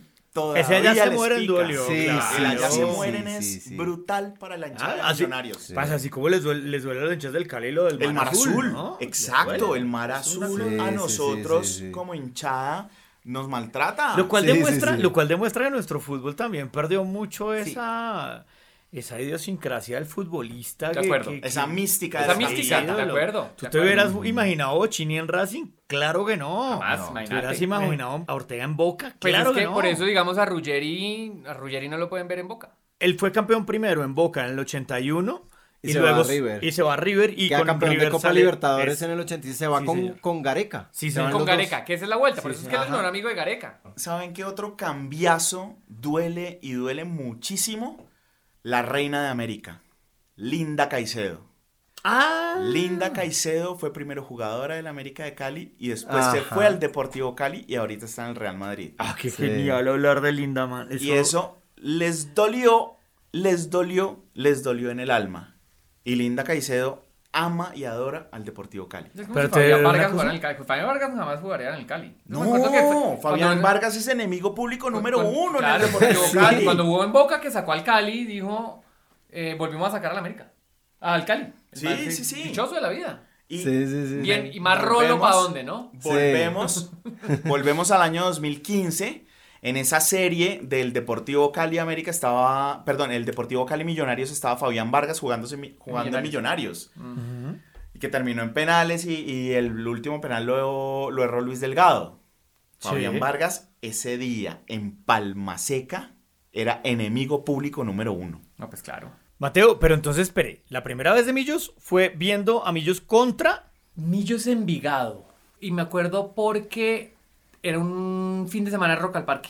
Y de ahí salimos a Rock al Parque a ver Black Metal. Ya, es que, no, está hablando de la primera vez de Comandos. Ah, Ya. Me parece. La primera vez en La comando. primera vez en Comandos fue Millos Envigado. La, el primer partido de Millos fue... ¿Millos Quindío? Creo que fue un, creo que fue Un Millos Quindío. Un Millos Quindío, sí. Uno de esos partidos de poco riesgo. Totalmente. Que uno va tranquilo. Digamos que estamos hablando un poquito de Rock al Parque. Y está chévere que hablemos también de esos primeros conciertos. Esa primera vez que vos digas, este concierto me marcó la vida. Vos sos un tipo rock and rollero, vos sos un tipo musical. ¿Cuál es ese concierto? Esa primera vez que vos dijiste, wow, esto, esto es para toda la vida. Hijo de madre, esa sí es una pregunta muy jodida. Eh, porque claro, yo creo que eh, ahí sí vale mucho la pena las primeras veces, que no, digamos que no necesariamente, la, la primera mía en un concierto fue en el concierto de, de la gira de Fito Páez del Circo Beat. Wow, eso es una gran primera vez. Eso fue Año en- 95, año 95. Hincha de Racing también, Fito Páez. No, de Rosarino, Rosario. Rosario Rosario Central. Central. Sí. Rosarinísimo. Perdón. Sí, sí, sí, sí, sí, sí. Eh, ese fue mi primera vez, que fue como mi primera vez yendo como a un espectáculo en vivo así grande y pues evidentemente pues nada, pues Fito es Fito, ¿no? Digo, es decir, Sale serie de Fito. Sale serie de Fito en Netflix. Sí, Sale señor. serie con la, con, la vida de Fito y es una buena historia también, ¿no? Sí, yo sí creo. Digamos que la primera vez de Mateo en un concierto es con Fito. Cuento, mi primera vez es con Eros Ramazzotti. Ah, Por ahí wow. cerquita. En ese Pero- año, ¿no? No, yo tampoco. ¿94? Sí, Qué más o menos, Claro, más o menos. claro. En un concierto recolado. Un tipo Le pagamos romántico. 10 lucas a un policía 10 para lucas. meternos tres personas a, la can- a ¿Eso las canchas panamericanas. No, en. Cali. Ah, a las en canchas Cali, panamericanas ya, ya, ya. en Cali. Mi primera vez era Ramazzotti, Daniel, Paul. Yo tengo que- no, no soy un tipo muy de conciertos, pero mi primer, o sea, el primer concierto que me marcó totalmente, pues, fue muy reciente con los Rolling Stones, que dije, Ah, bueno, no, tengo poquito. que verlos. La primera vez que yo vi a un grupo en vivo en un sitio, digamos, donde hubiera gente fue a compañía ilimitada por allá en el año 89 y yo tenía nueve años recién cumplidos. Pero el primer concierto por el que yo pagué para entrar, y acá me uno a ustedes, señores, eh, por lo menos a ¿Eros David, también? casi Maná. Maná. Ah, bueno. Maná en el 93. ¿Dónde, en- dónde, dónde, dónde nos que los niños? ¿Cómo se llama ese álbum? ¿Dónde jugaron ¿Dónde los niños? jugaron Ese- los Ese álbum, claro. Ese. El mismo que fue de pies a cabeza. Claro. Claro. Claro. Me vale, vale, vale, Me vale, vale, me vale vale. todo. Eso fue en el Coliseo, el Campín. Correcto. antes de que lo pusieran bonito, 30 años antes de que lo pusieran bonito, y era la gira de donde jugaran los niños. Por su- Ese fue mi primer concierto. Pre-IDRD, como dicen por ahí. Terri- terrible. Ahora, me- me- es que me van a trolear después. Ay, maná, man. Pero el primer concierto... Mana, yo- está bien. ¿Cómo Maná, así? Maná en el año 92 en adelante, Maná era pues rock en español. Es que era, creo que la gente se dividía entre Maná y Caifanes, ¿no? Sí. Uy, pero es que estamos ¿no? hablando, estamos hablando de, de- de una banda de rock con cierto estilo arjonesco. No importa, no importa. El año pasado. el año Me van a pasado. Matar, me van a matar. El, baterista de Maná, Alex, toca con Bajo Monstruo, Tierra. Es un Tocó con animal. monstruo. si no es- También. es- no, es que Bajo Tierra la banda con el man de Animal. Ah, ok. Y Alex es de los mejores bateristas del Sí, planeta Tierra. duda, Del planeta un- Tierra. Con Andrés Jiménez de Animal. De Animal tiene una banda que se llama Bajo Tierra y le abrieron a Ozzy Osbourne. Yo fui a ver a Sí, les abrieron a- claro le que sí. abrieron a ellos. y ese es, ese es el baterista de Maná. Sí, claro, es Y que man, es, man le gusta eso. Sí. El año pasado, Maná en el Festival Cordillera metió Sí. una cantidad impresionante Claro. de gente. Claro. Yo creo que Maná puede ser un guilty pleasure de muchos, de Por muchos de supuesto. nosotros. De mucha gente de nuestra edad, Guilty pleasure, a mí me encanta ese término. El concepto guilty Sí. pleasure. Bueno, y mejor que mejor que Eros Ramazzotti, sí, ¿no? O sea, No, no, sin no, demeritar no, a mi amigo David Jordán, yo prefiero Mana. Por favor, no me No, toques. En esa época de era, la vida. Es que en esa época era o era Eros Ramazzotti o era Laura Pausini. Algún Sí, sí, ¿no? italiano Influencia era de las que italiana acá. No, no había mucho más. No, pues, después vino como Neri Percaso, Tiziano Ferro y un montón de italianos que Viva la llegaron mama, aquí a viva la mama. tramarnos. Sí, sí, sí, sí. Todos tramando. ¿Viva la mamá? ¿Eso era de italiano. qué? ¿Eso era en el hipercaso? No. ¿Viva la mamá era de la Nelly mamá de Percaso. Neri Percaso. Sí, señor. Sí, señor. Recuerdos Ahí, despe- ahí despercudimos un montón de recuerdos innecesarios. Sí. Nos cayeron las cédulas a todos. Gianluca claro. Grignani se nos cayó más bien una plancha. Gianluca Grignani lo habíamos mencionado. No, no estaba en la pelea, pero entra. Mi historia entre tus dedos entra en la pelea. Entra en la pelea. No, y a- ver, ahí me viene el recuerdo para meternos otra vez en televisión, clase aparte. Cla- ¿se Laura? Pausini. Claro. Claro, era por es que claro. Ah, clase, Clase aparte. aparte, el intro era. Pero Claro, venga, venga. claro. Ya que estamos hablando de estas series noventeras de pieza a cabeza, clase aparte, sabor a limón, ¿qué podemos hablar de conjunto cerrado? Enanitos verdes. Es lo único que se me viene a la cabeza. Y, y esa fue la primera vez de, de Mateo actuando. Sí, ¿o esa fue la primera vez de Mateo actuando. esa fue mi primera vez actuando. sí. Esa fue mi primera vez actuando. Conjunto cerrado.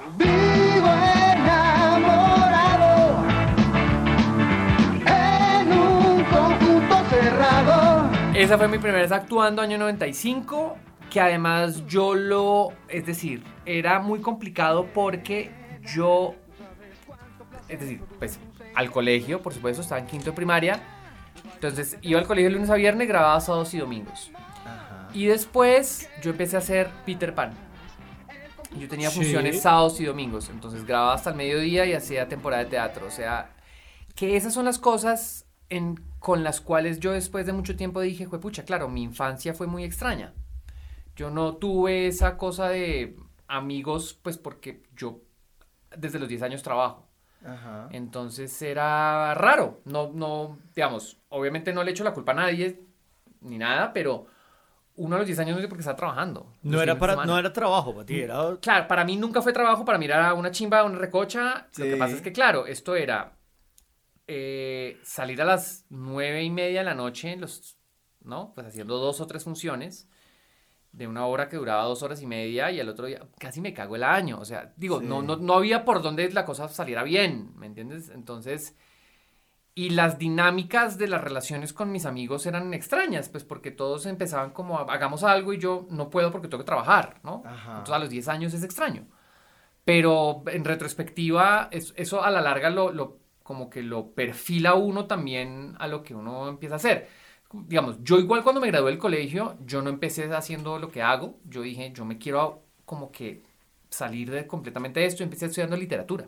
Ok. Yo estudié literatura en los Andes y quería ser politólogo, no sé qué cosas, y ya después dije, ¿yo qué estoy haciendo? No, pues no, esto es lo mío en algún momento. Pero, sin irme por las ramas, con un cerrado sí fue lo primero. Y Conjunto Cerrado, además, pues, es un show que todo el mundo recuerda, ¿no? O sea, de nuestra generación. A, todo- los que nuestra- nos- a los que se nos cae la cédula, sí. Sí, además, pues todavía muy vigente también María José Martínez, que Claro. es completamente divina. Eh, Epa. luego, Mateo, ¿por qué, por, qué, qui- por qué dejaste la actuación y te, te enfocaste más por el tema de la dirección y... Porque yo soy muy mal actor. Es decir, yo Un día decir, no, no tengo "Uy, hay no". otra razón. Pero gato. Pero, pero, gato, yo te dije. Eh, sí, yo en realidad, es decir, la disfruto mucho y de hecho yo cuando terminé, pues yo hice solamente dos semestres de literatura y después empecé a actuar en una serie de recién que se llamó Ama la Academia, Epa. eh, que me tocó hacer de Estaba tu pianista. mamá. Eh, claro, eso fue Tu como mamá el- era la directora directora de exacto. la academia. Eso fue Ush, como, yo es un emprendimiento. Yo, Sí, yo digo sí, que Ama sí. la Academia fue como un emprendimiento familiar, porque es una cosa muy extraña. que yo creo que además todos aprendimos la lección y yo, si de verdad alguien está tratando de hacer negocios con la familia, no lo hagan. Eh, y fue muy extraño todo y claro, para eso pues nos tocó, yo empecé a estudiar actuación en la Charlotte Ajá.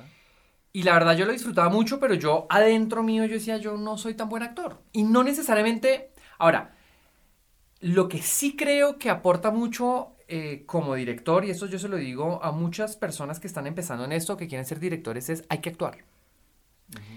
Eh, la dirección actoral es algo muy importante y no se logra si no se logra no haciéndolo. O sea, hay que pararse en un escenario, hay que pararse en un set, sentir eso, es decir, la, la exposición, sentirse vulnerable, sentir lo que es entender el lenguaje entre director y actor.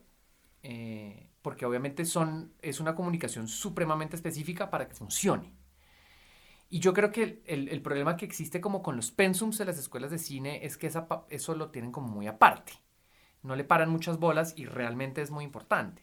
Entonces, claro, ese es el problema que tienen todos los directores de publicidad a la hora de empezar a hacer ficción. No tienen ni idea cómo hablarle a un actor. Que no es igual que hablarle a un modelo para que se tome una botella de alguna gaseosa. De no va por ahí. Tan sencillo como que uno no- a los actores no les habla, lo- es decir, es casi como cuando, quiero decir una cosa, los actores no me a ofender, pero yo sé que me van a entender, em, uno de los actores no les habla con adjetivos, sino con verbos. Es, es, es tan, Ujú. es tan práctico y básico al mismo tiempo como eso. Sí. Un actor no entiende una dirección que es, es que, que dame una cosa que sea más feliz. Eso, eso es la cosa más vaga y ambigua. Etéreo, sí. Ellos, ellos responden a acciones y a verbos. Entonces, es ese lenguaje hay que desarrollarlo, así como cuando uno, empre- cuando uno aprende a solfear. Ajá. Digo, el solfeo es un lenguaje, entonces... Yo creo que básicamente también porque los directores para poder dirigir un actor manejan mucho las emociones, como para que el actor llegue al punto al cual quieren que expresen lo que lleva la escena, ¿no? Entonces igual entiendo perfectamente lo que dices del lenguaje que tienen que manejar para evocar esas emociones en el actor y que la toma salga bien. Claro, el tema es que precisamente ahí hay como un, un concepto que puede ser un poquito polémico y es que precisamente las emociones, digamos, la tristeza es una emoción, la ira es una emoción, la felicidad es una emoción, pero uno no trabaja las emociones desde los adjetivos, Ajá. sino desde las acciones y los verbos, ¿me entiendes? O sea, Sí. un actor tiene maniobrabilidad y campo de acción cuando tiene con qué trabajar desde, la, desde el quehacer, no desde la emoción. La emoción es el resultado. Ok. ¿Me entiendes? Entonces tú como director, el trabajo que tienes que hacer es de alguna manera empezar a construir con las herramientas que tiene el actor un poco eso. Pero, pero precisamente porque las emociones son tan ambiguas, eh, ¿qué es más triste? Ajá. ¿Qué es más feliz? Eso es una cosa absolutamente etérea y vaga. Subjetiva para cada quien. Exactamente. Bueno, ya que estamos hablando de emociones, Mateo, ¿cuándo fue la primera vez que a usted le rompieron el corazón? ¿Quién le rompió el corazón primero? ¿Millonarios? ¿Racing? ¿Una pelada? ¿Cómo fue eso? Eh, no, eso sí, ya, pero clarísima la tengo. Haciendo Peter Pan, yo tenía nueve años y yo me enamoré de una actriz que se llama Claudia García, que es la hermana de Dana García. Ok. Claro. Da, ella, Claudia García, eh, hacía de Wendy en Peter Pan y yo recontra enamorado. Ella tenía 14 años y yo tenía 9. ¡No! No, pues por supuesto me partió el corazón en 8 millones de pedazos. Porque además ella, por ser querida, me dijo como, ay, es que tú eres como mi noviecito. ¡No! A los nueve años, marica, pues sea, como me, que ese- eso a mí me pareció un acto de irresponsabilidad tremenda. en retrospectiva. O sea, ¿vos cuánto te has gastado en terapia para superar eso? Para lloré mis superar a ojos. Claudia Yo García. Lloré mis ojos. Además, es desde, desde un lado ultra freudiano, extrañísimo, porque además hacía de mi hermana. Entonces, Ah. todo muy raro, ¿no? Pero a mí, claro, cuando además ella me dijo eso y yo, obviamente, desde mi realidad dije, yo soy el novio de Claudia García, por supuesto. Claro, Claro. ya te dijo, ya te lo dijo. Y como sí. a- ni siquiera al día después, a la media hora llegó el novio de ella. No. No. Entonces, pues yo dije, Eso ¿Qué es está como- pasando? Eso es como cuando a Bart le arrancan el corazón en la así, casita así, del árbol. tal cual. Estoy feliz. Tenía que hablar con alguien. Tengo un novio. Ya no necesitas esto. Tal cual. Yo sentí eso y yo dije, el amor se murió con el hipismo. O sea, yo... O sea, acabamos de descubrir que en este momento Wendy, Angela, Moira, Darling es la enemiga pública número uno de Mateo Stivelberg. Exactamente, no, yo, Claudio, si me estás escuchando, sabes que te quiero y te adoro, mami, Claudio es una bacana, pero en ese momento, o sea... Pero eres una irresponsable. A mí me parece que sí. parece que sí. Emocionalmente Uno de los nueve años, no, o sea, no le puede decir que es el novio de una niña de 14 en el año 93. Digo, o sea, como que yo digo, pues pucha, esa, es decir, lo hablo con la coherencia con la que lo hablo porque jamás se me ha olvidado, o sea, lo Sí. tengo clarísimo. Más que las relaciones normales de tusas de verdad, o sea, nunca se me olvidan. Esa es la primera vez. Claro. Sí, no, ni hablar. Mm. Ni hablar. Sí. Es como cuando. Eva le dio el beso a los cinco pelados. Yo siento que esa es la sensación que sintió Granados cuando vio a Eva dándose besos con Guzmán. Como cuando se le rompió el corazón de esa manera, yo dije, eso es. Qué dolor. Así, así fue Qué tal dolor. cual de. Además, con. Guzmán, que uno dice lo bien. Sí. Me dio Y después rabia. emborrachando de por ese oh, yo ya Claro. pero, pero, pero, pero, pero, pero, pero. A mí me dio rabia. Alerta de spoiler. Pero a, todo, a todos nos ha pasado. A, A todos. todos. nos ha pasado. A todos nos ha pasado. Yo me sentí tan identificado que yo me volteaba y le decía a mi esposa, tengo rabia, tengo rabia. O sea, que se dé besos con ese huepipón. O sea, sí, no, no, no, esto no puede estar pasando. Y es por eso que nosotros grabamos este podcast con whisky. Sí. Es por estas cosas que grabamos. Porque este así. podcast es una terapia para todos. Uy, qué grande. Yo puedo decir cuál es mi peor tusa de todas las tusas posibles en el mundo. Pero por favor. La selección Colombia del 94. Sí, señor. Sí. Uy, Sí, señor. man, Sí. eso no sí, es normal. no. Eso de, de llorar. De Sí, llorar tirado en el piso. Jamás, yo no me creo comí el cuento sido- de que fueran a ser campeones del mundo con todo y que tenía 13, 14, 13. Yo 13 no me comí el cuento de que fuéramos a, a ser campeones del mundo, pero a salir en ese nivel de tragedia No. tampoco. Jamás. No, no, no, no, no, no, no. Tampoco. No, no. Colombia entregando mala pelota. Está quedando por la izquierda Har para atacar. Har para meter de pierna zurda, pelota abierta. Mira el autogol, autogol, autogol. Autogol de Andrés Escobar, increíble. Increíble, para no creerlo.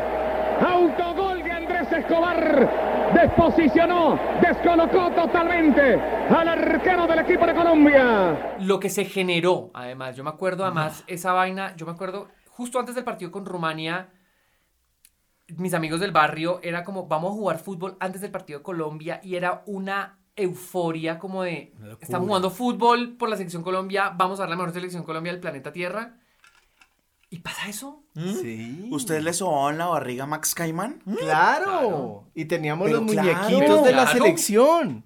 Los Claro. muñequitos. Tengo una amiga que conoció en algún momento a Carlos Alberto Valderrama haciendo una publicidad.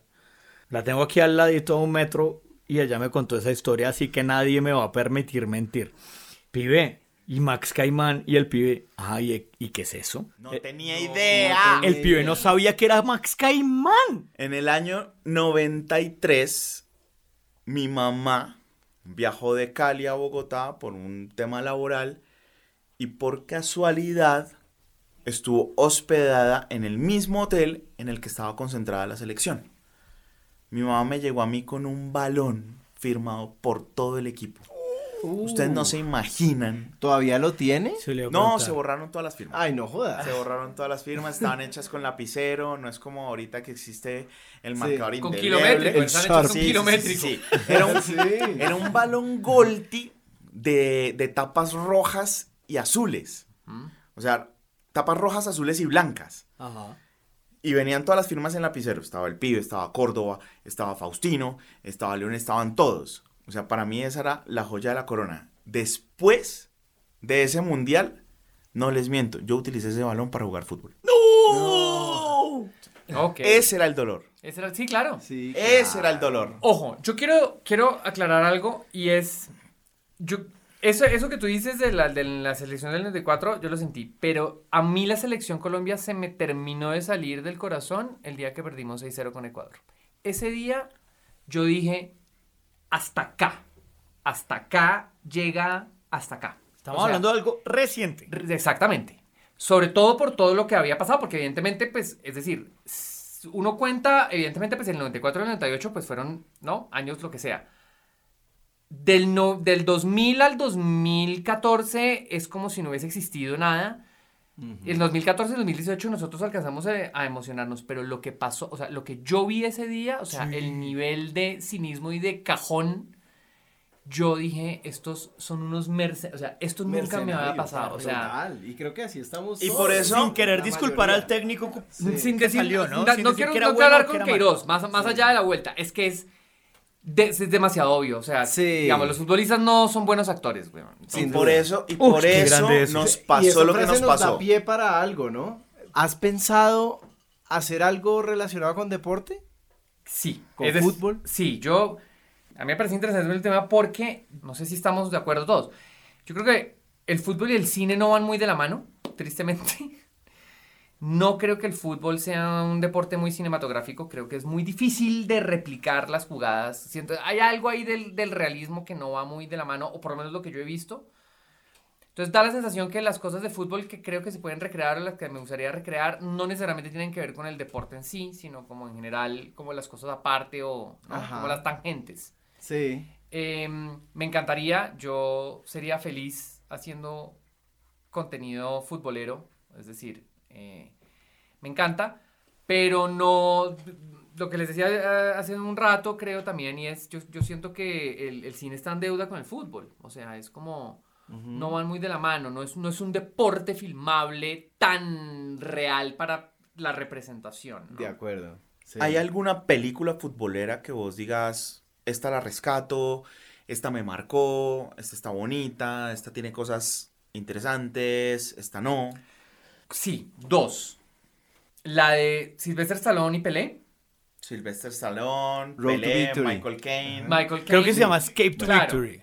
Ajá. Por alguna más porque, es decir, Sí, Escape to ma- Victory. más allá de Sylvester Stallone tapando que no, ¿cierto? A mí lo de Stallone me parece terrible. Exacto. Lo otro más o menos funciona, precisamente porque hay, está Pelé.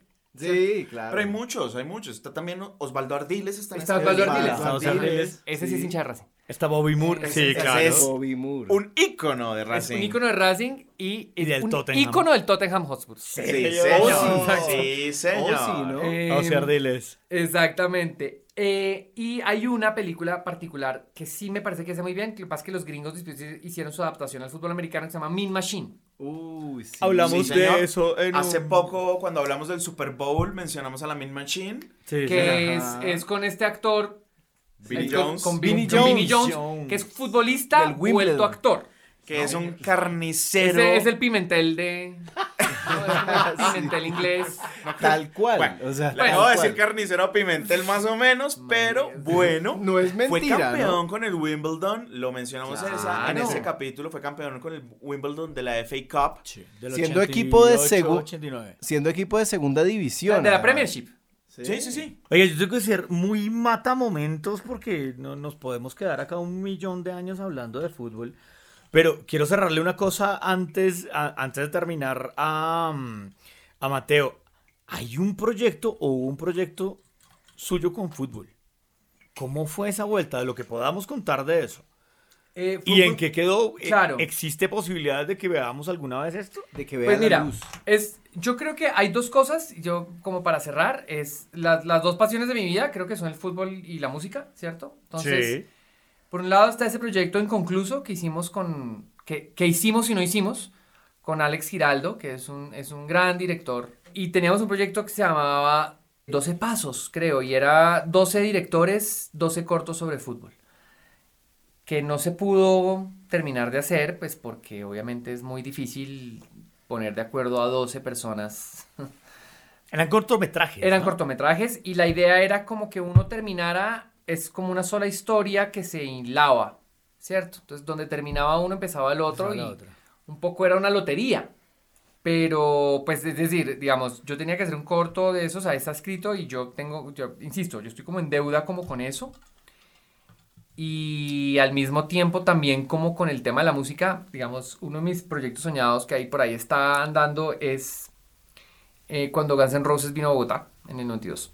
Es un proyecto que quiero mucho, digamos, como que in- intentamos, creo que Julio Correal, Julio Correal está como involucrado y toda la vuelta y Por es como la, sema- es la semana en la que ellos, o sea, desde que llegaron, toda la vuelta y se fueron. Yo me ¿no? tengo que ver eso. ¿Y e- cuando e- pasa. existe registro fílmico de eso? Ex- No, más pues- o menos, ma- existe un registro, de hecho fue cuando Julio empezó a hablar de eso, el tema y toda la vuelta. Ajá. Sí. Pero digamos que un poco la historia, pues, abarca no solamente el tema de los, eh, de los promotores musicales, sino también desde el punto de vista de los fans y desde el punto de vista del jefe de seguridad de los Guns N' Roses. Ajá. De todo, o sea, lo que Del significa... famoso OP. Del significado de- y del famoso piso 22 del Tequendama que está bloqueado porque ahí estuvieron ellos y lo destrozaron. Entonces Sí. ese piso entero está... no se puede entrar. Ajá. Y porque además eso sí marca un antes y un después en los conciertos en Colombia.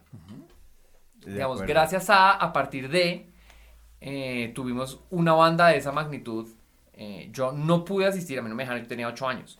Sí. Pero, pero esos son como mis dos deudas que yo tengo como con la vida en términos de, esos son proyectos contar que yo historia- quiero hacer, una historia- De contar historias, exactamente, que además están muy ligadas a eso, ¿no? O sea, de la experiencia que fue eso, de la importancia en términos culturales, que eso tuvo más allá de que haya sido un desastre. Además, memorable que el concierto fue en noviembre y llovió y todo, entonces Sí, el mito. su- No, eso está lleno de unas anécdotas que uno no puede creer. Es decir, es del coronel de la policía que le dio un infarto en, la, en la taqueta. Sí, o sea, es tiene mucha tela de dónde cortar. de todo. Además, Sí, sí, sí, ex- sí. exacto. Es, es, es una cosa muy curiosa. Entonces, yo, y yo siempre he pensado que, sobre todo desde un punto de vista como muy argentinizado, el, fu- o sea, el rock y el fútbol van muy de la mano. Sí. Siempre van muy Siempre. de la mano. O sea, los, las- los cánticos que uno canta en la cancha están muy ligados al rock. ¿no? Oh, es sí. decir, todo está muy futbolizado. La política Ajá. está muy futbolizada. eh, y porque creo que eso es de las cosas que más nos definen como seres humanos, ¿cierto? O sea, Sí. desde, desde ese nivel de la irracionalidad, de tratar de entender por qué algo de esa manera nos llena como nos llena, eh, que son disciplinas completamente etéreas, a la larga, que no, no, no contribuyen a nada, como o sea, no le estamos salvando la vida a nadie, ni... pero es desde un nivel de la irracionalidad que es netamente pasional. Además a Colombia, Colombia ha sido un país que ha sido como un poquito como medio golpeado por todo eso y creo que esas son como las dos deudas que tengo. Tuvimos a Mateo Stivelberg hoy hablándonos, pero de todo, mucho más de lo que esperábamos. Charlar en fútbol, en cine, en películas, en rock and roll. Hablamos de fútbol argentino, hablamos de fútbol colombiano, hablamos de todo. O sea, tuvimos un lujazo. Oye, Mateo, muchas gracias por venir. Por favor, que vuelvas. No, Muchas pues, no, gracias. O sea, estos espacios que sigan viviendo. O sea, es que ese es el tema. Yo, yo soy por lo general una persona ultra reservada, pero porque yo creo que tampoco tengo como muchos espacios para donde compartir esto. Entonces, cuando sea la oportunidad, Yo creo que, tenemos que. así como nosotros, Mateo también es un Holy fan. Y así como los que nos escuchan, también son Holy fans. Eso es una, una charla de amigos. No se olviden, eh, estamos en redes, estamos en Instagram, arroba holyfanspodcast. Estamos en iVox, estamos en Apple Podcast y estamos en Spotify. Holy fans. La producción, investigación, locución y edición de Holy Fans fue realizada por Daniel Lozano, David Jordán, Diana Plazas y Jean-Paul Wallstein. Diseño de imagen original por César Valencia.